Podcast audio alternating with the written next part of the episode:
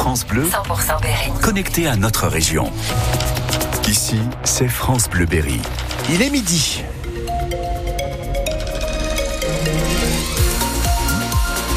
L'heure du journal présenté par Alexandre Moto. Bonjour Manu, bonjour à tous. Du côté du ciel, c'est un peu le chaos, c'est ça aujourd'hui. Un temps chaotique, vous avez raison, ce, ce lundi. Pas mal d'averses prévues et notamment cet après-midi, un peu de vent. Les températures, elles s'échelonnent. Alors entre 9 et 12 degrés. De 6 heures de retard sur la ligne Polt. Oui, un train est bloqué à Virzon depuis ce matin en cause une rupture de caténaire. Mais il y a beaucoup de conséquences à ça. Ça bloque de nombreux autres trains sur les axes Paris-Toulouse et Paris-Nevers. Et ça complique aussi le travail des équipes d'intervention. Il n'y a plus d'électricité, donc plus moyen de faire rouler des trains. Écoutez, ce passager, il s'appelle Sullivan. Il est parti de Limoges depuis 5 heures. Il n'ira certainement pas jusqu'à Paris. Et pas franchement ravi de ce qui est proposé aux voyageurs en détresse. Rien du tout. Rien du tout. Il y a le petit chariot qui passe euh, pour nous proposer euh, à boire et à manger, mais c'est payant. Les toilettes sont fermées. euh, Il n'y a pas de chauffage, il n'y a pas d'électricité. Heureusement qu'il fait pas très froid, quoi. D'être un peu laissé à l'abandon comme ça au milieu d'un train, on est je pense qu'on est plusieurs centaines dans le train. Heureusement tout se passe bien, quoi. Mais c'est quand même assez particulier. Je suis sûr que ah, il y a une annonce métro. Ah, le train va repartir dans quelques minutes. Ils ont mis une locomotive de secours sur le train.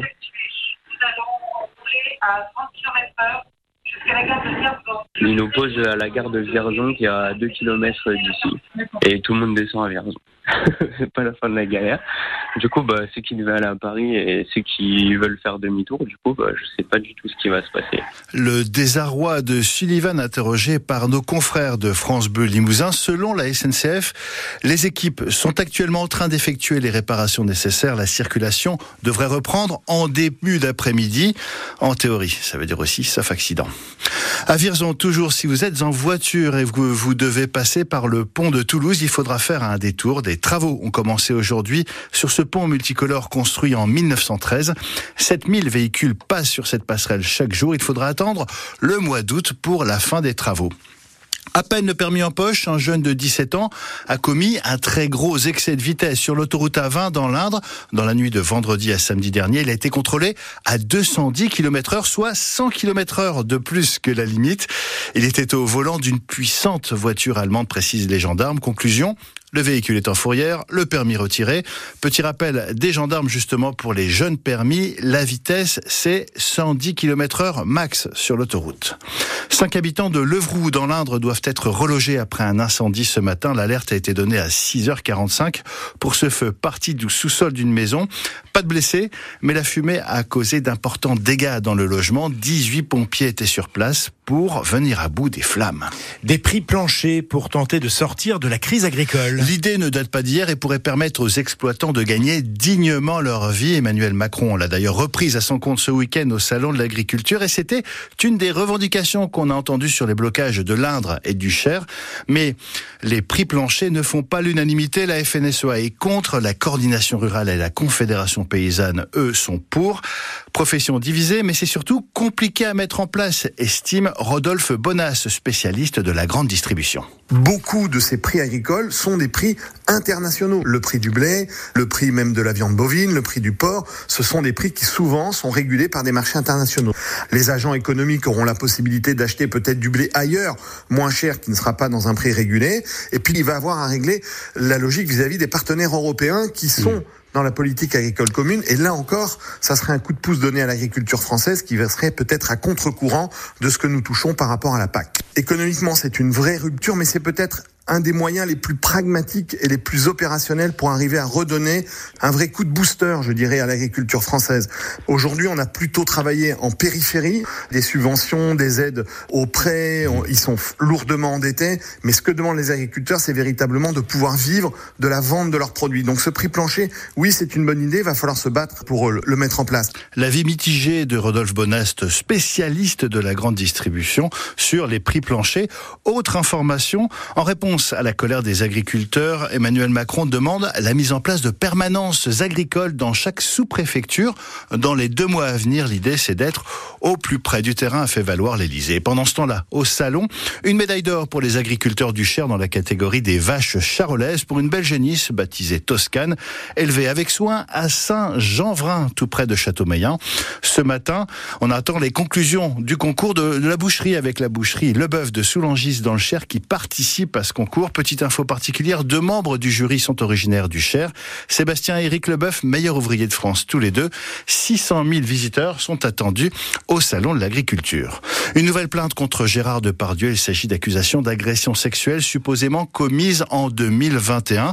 Il n'y a donc pas prescription. L'agression dénoncée aurait été interrompue par les gardes du corps de l'acteur. Plus de 15 femmes ont témoigné contre Gérard Depardieu dans d'autres affaires avec pour conséquence une mise en examen pour des faits présumés de viol sur la comédienne Charlotte Arnoux. Demandez le programme pour le passage de la flamme olympique dans l'Indre. Oui, c'est dans trois mois, quasiment jour pour jour le 27 mai.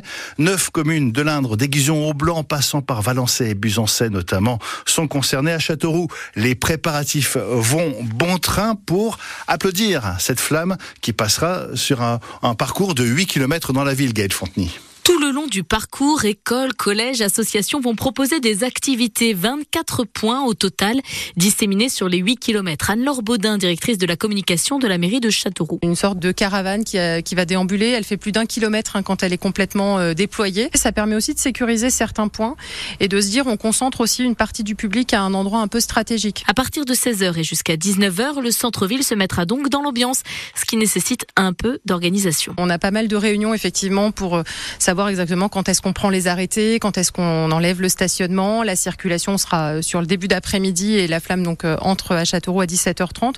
Donc on est en train de mettre tout ça un peu en, en musique finalement. Des dizaines de milliers de personnes sont attendues pour l'événement et Châteauroux espère bien capitaliser sur les faits olympiques. On imagine que là on va même drainer certainement des départements limitrophes, des gens qui vont être curieux aussi de voir euh, cet événement-là. C'est unique. Donc l'idée c'est effectivement de pouvoir accueillir les gens dans les meilleures conditions possibles. Et on est sur un lundi, on va proposer une offre hein, touristique euh, pour ce week-end-là. On peut imaginer effectivement que les gens viennent passer 48 euh, heures sur le département et puissent profiter effectivement de différentes animations à ce moment-là. La mairie s'adjoindra les services d'association de protection des civils pour garantir la sécurité du public. Gaël Fontenay, donc vous l'avez compris, on se prépare aussi dans d'autres communes concernées. Alors on vous a fait un petit plan, un petit récapitulatif, récapitulatif des animations sur francebleu.fr. Berry, conseil d'amis réservé votre journée du lundi 27 mai.